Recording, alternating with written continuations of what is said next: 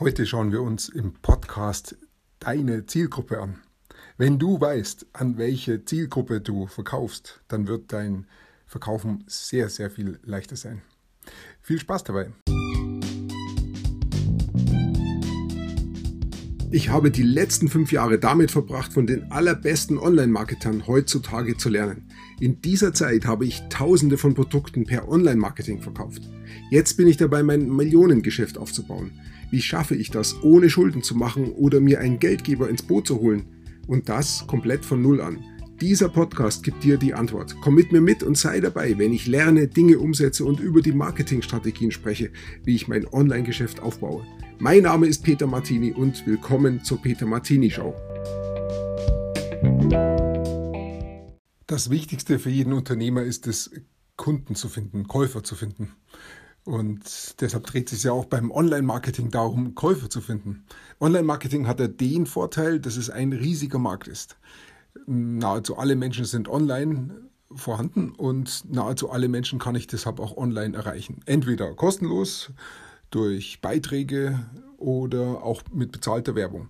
Auf jeden Fall ist da ein riesiger Markt für uns. Und wenn wir jetzt als Unternehmer versuchen, diesen riesigen Markt ähm, zu ja, zu bewerben, sodass Kunden zu uns finden können, dann wird es schwierig, wenn wir sehr allgemeine Werbebotschaften haben. Denn dann fühlen sich sehr, sehr viele angesprochen und letztendlich dann keiner. Und dann wird auch keiner kaufen.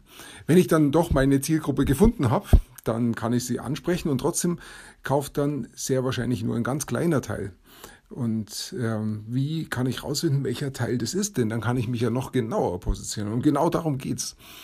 Ähm, da gibt es ja so dieses Allgemeine, dass die Leute sagen, damit jemand kauft, muss jemand, muss ein Käufer eine Kundenreise vollziehen über Kennen, Mögen, Vertrauen. Das heißt, er muss zuerst mal mich kennen als Verkäufer und dann muss er mich ähm, mögen. Das braucht Zeit. Und wenn er mich mag, dann muss er auch noch Vertrauen gewinnen. Und dann ist praktisch die Basis gelegt, damit er bei mir kaufen kann. Und dann kommt es zum Kaufen. Das ist ja das, was mich als Verkäufer interessiert oder was uns als Unternehmer interessiert. Wir können jetzt mal als Unternehmer rückwärts denken. Ich bin also, ich habe jetzt einen Kunden, der hat bei mir gekauft. Was muss davor alles geschehen sein, damit er bei mir auch kauft? Und das denke ich sehr wertvoll, denn da werden wir einiges herausfinden. Ähm, ich habe vor einiger Zeit ein Auto gekauft für uns als Familie. Das war ein Mercedes Vaneo. Und es lag einfach daran, weil ich zu der Zeit damals als von Mercedes einfach begeistert war.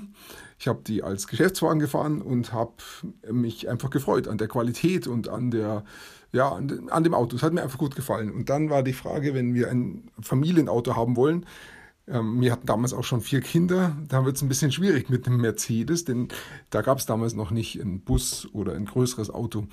Und tatsächlich hat Mercedes dann ein neues Auto rausgebracht. Das war dann Vaneo hieß der. Das war praktisch die A-Klasse, ein bisschen aufgebohrt, größer gemacht, dass einfach mehr Leute reingepasst haben. Und für den habe ich mich dann einfach entschieden, habe gesagt, den wir.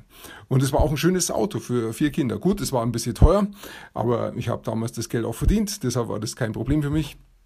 Aber ich habe dann doch gemerkt, als wir das Auto hatten, das gibt ein paar Kinderkrankheiten. Und mir war das eigentlich auch fast klar, weil als da ich auch aus der Entwicklung komme, kenne ich das mit den Kinderkrankheiten. Es ist einfach so, dass die Produkte am Anfang Kinderkrankheiten haben.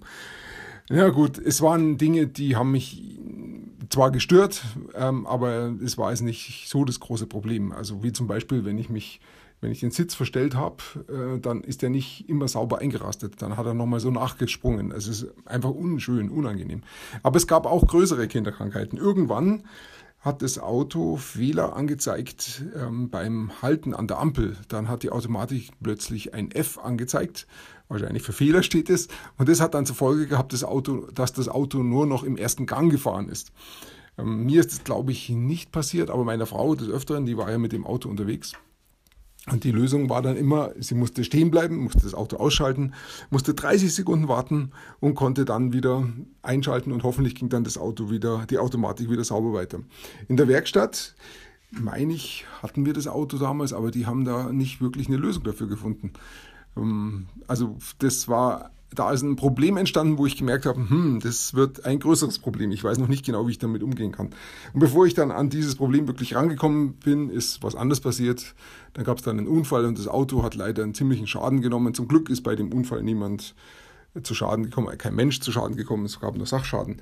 Aber damit war auch klar, das Auto werde ich nicht mehr reparieren, sondern ich werde es dann eher ja, weitergeben, weggeben. Und so ist das Auto dann auch weggekommen. Aber jetzt war, hatte ich ein, wirklich ein neues Problem. Jetzt habe ich ein neues Auto gebraucht. Und in dem Moment war mir schon ziemlich klar, hm, ich kaufe mir keinen Mercedes mehr. Ähm, weil einen, großen, einen, einen richtig großen Mercedes gab es nicht, so wie ich es mir vorgestellt habe. Und den Vaneo wollte ich nicht mehr. Also waren mir klar, wir brauchen irgendwie ein kleines Auto, wo meine Frau trotzdem gut einkaufen kann für die Großfamilie. Und ähm, sie hatte da eine ganz klare Vorstellung davon, ihre vier großen Einkaufskisten müssen nebeneinander hinten in den Kofferraum reinpassen. Und ich habe mich mehr für die Technik interessiert. Ähm, okay, ist, ist gerechtfertigt. Und dann sind wir zu äh, verschiedenen Autohändlern hingefahren. Meine Frau hatte ihre Einkaufskisten dabei. und ich habe dann schon schnell gemerkt, ja, das funktioniert so nicht, weil die Einkaufskisten nicht ins Auto gepasst haben. Aber mir war auch klar, ja, da muss ich nachgeben. Also haben wir weitergesucht. Und das Interessante war, wir haben also dann tatsächlich ein Auto gefunden, das war dann das Skoda Fabia. Da haben die Kisten reingepasst und ich hatte ein neues Problem. Ich musste mich jetzt mit Skoda beschäftigen, was denn das bedeutet, ähm, ob mir die Technik passt. Und ich habe dann mit Erstaunen festgestellt, die Technik ist super, es passt alles, da ist VW-Technik drin. Nicht die neueste, aber ein bisschen älter, aber das war mir gerade recht, weil dann gibt es eben die Kinderkrankheiten nicht mehr. Und das Ergebnis war dann, wir haben einen Skoda Fabia gekauft. Ähm, und ich bin heute sehr zufrieden damit. Ich habe mittlerweile mehr gekauft, also ist wirklich klasse. Auf jeden Fall, ähm, was das zeigt, ich oder meine Frau und ich, wir haben eine Reise gemacht. Einfach vom kalten Zustand über den warmen zum heißen Zustand. Kalt heißt, wir haben überhaupt kein Problem. Wir haben ein Auto, Faneo, das funktioniert. Aber irgendwann gab es da schon kleine Problemchen, die uns noch nicht so richtig bewusst geworden sind. Aber irgendwann ist es uns bewusst geworden, dass wir ein Problem haben. Das heißt, ein Problembewusstsein ist entstanden. Aber wir hatten zu dem Zeitpunkt noch keine Lösung dafür, wie wir das machen können. Ähm, dann waren wir in diesem warmen Zustand. Ähm, und als wir dann gemerkt haben, wir müssen das Auto doch austauschen, wir müssen schauen, was für ein anderes Auto kommt in Frage, dann ist das Problem drängend geworden und wir haben ähm, dann irgendwann auch den Skoda Fabia gefunden und hatten gewusst, das ist die Lösung. Dann hatten wir das Lösungsbewusstsein. Und in dem Zustand war Verkauf wirklich simpel, weil ähm, wir haben genau gewusst, was wir wollten. Da war keine Schulung mehr nötig und da war keine Überzeugung mehr von uns nötig. Wir hatten das Lösungsbewusstsein und deshalb waren wir heiße Kunden. Und der Verkauf, der war ja wirklich simpel. Sie haben, der Verkäufer hat uns nur ein Auto zeigen müssen, was genau gepasst hat. Das war damals ein Skoda Fabia, der war, meine ich, schon, den hat der Händler damals in einer größeren Menge gekauft und die sind alle verkauft gewesen, bis auf den letzten. Und der stand, glaube ich, schon ein Jahr lang in der, in der Tiefgarage. War ein bisschen verstaubt, aber für uns genau richtig, weil wir wollten ein neues Auto haben. Es war neu, es war halt nur ein Jahr lang in der Tiefgarage gestanden. Äh, die Farbe war standardrot, ähm, eine Klimaanlage hatte, das wollten wir haben. Und äh, ja, das war es dann im Wesentlichen eigentlich schon. Elektrische Fenster waren auch noch toll. Also es war eigentlich genau das, was wir haben wollten. Wir haben, wir haben ihn wirklich günstig gekriegt. Es war ein nagelneues Auto. Also von dem her ähm, war ich fasziniert, äh, mit, wie, mit wie wenig Geld man sowas auch machen kann. Auf jeden Fall haben wir sehr, sehr schnell gekauft. Und ähm, da, das funktioniert einfach. Wenn ich einen heißen Kunden habe, dann kann ich einfach super verkaufen. Das heißt, ich muss einfach gucken, wo sind meine heißen Kunden. Und die anderen Kunden, da die brauchen halt einfach noch Zeit, denen muss ich noch Zeit lassen. Naja, ähm, und das andere, der andere Punkt ist, wenn, solange ich überzeugt bin von meinem ähm, Auto, dass ich unbedingt einen Mercedes haben will, dann gehöre ich zu den Überzeugten und dann wird mich auch keiner davon abbringen ähm, oder dazu bringen, einen Skoda zu kaufen. Also die Gruppe der Überzeugten ist nicht so gut als Zielgruppe. Ähm, denn die wollen nur einen Mercedes und sonst nichts. Oder in jedem anderen Markt gibt es es auch. Jeder Markt besteht aus den Überzeugten. Und die zweite große Gruppe sind die Zufriedenen. Die sind vielleicht zufrieden mit ihrem Auto, weil der Verbrauch gering ist, die Geschwindigkeit passt, der Sitz ruckelt zwar, aber damit kann ich leben und sonst funktioniert ja auch alles. Die Automatik macht keinen Fehler, sie schaltet einwandfrei. Das ist die Gruppe der Zufriedenen. Die zu überzeugen mag gehen, aber es ist nicht ganz einfach, denn die, die sind ja zufrieden und was die dann höchstens nachfragen, ja, ist der Verbrauch noch geringer, kostet das Auto ein bisschen weniger oder ist die Geschwindigkeit höher oder irgendwelche ähm, so Kleinigkeiten und das ist einfach nervig und mühsam. Also sind weder die Überzeugten noch die Zufriedenen die richtige Zielgruppe, aber es gibt eine dritte Zielgruppe und das sind die richtigen. Und zwar sind es die Leute, die einfach ähm, zu viel Ärger schon hatten und damit ihr Ziel nicht wirklich erreichen. Das sind die, bei denen das Auto mit F stehen bleibt und es geht nicht mehr weiter, nicht mehr gescheit jedenfalls. Das sind die Frustrierten, weil da anscheinend auch niemand helfen kann. Der Fehler ist drin und er geht nicht mehr raus. Und die, diese Leute, die kannst du relativ leicht überzeugen für einen neuen Verkauf. Und ähm, das heißt, diese Gruppe ist, an die solltest du dich immer wenden, immer an die frustrierten Kunden verwenden. Wichtig ist, dass du die Frustrierten richtig ansprichst. Ähm, immer so sprechen, wie auch Frustrierte sprechen, ist ganz wichtig. Vielleicht mache ich dazu auch mal einen extra Podcast, wie du frustrierte Kunden ansprechen kannst. Auf jeden Fall, ähm, das ist deine Zielgruppe, die kannst du am leichtesten vom Kauf überzeugen. Ja, und dann gibt es noch einen äh, dritten Filter. Äh, ich habe damals und eigentlich schon immer, immer neue Autos gekauft. Und ich habe schon etliche Autos neu gekauft. Mercedes schon x-mal und bei Skoda mittlerweile zweimal. Ähm, ähm, einfach weil ich das immer so gemacht habe. Und bei den PCs, wenn ich mich daran erinnere, war es genauso. Ich war 30 Jahre lang mit PCs und Microsoft unterwegs und habe da auch ständig gekauft. PCs und Microsoft, DOS und Windows und was es da noch alles gab und da wirklich richtig viel Geld dagelassen. Seit 2014 habe ich dann den Mac entdeckt und mittlerweile hat sich wirklich so geändert, weil ich gemerkt habe, ähm, da war ich beim, bei Microsoft war ich eher vielleicht zu den, bei den Zufriedenen. Und dann habe ich bei den Apple-Produkten gemerkt, hey, die sind ja richtig gut.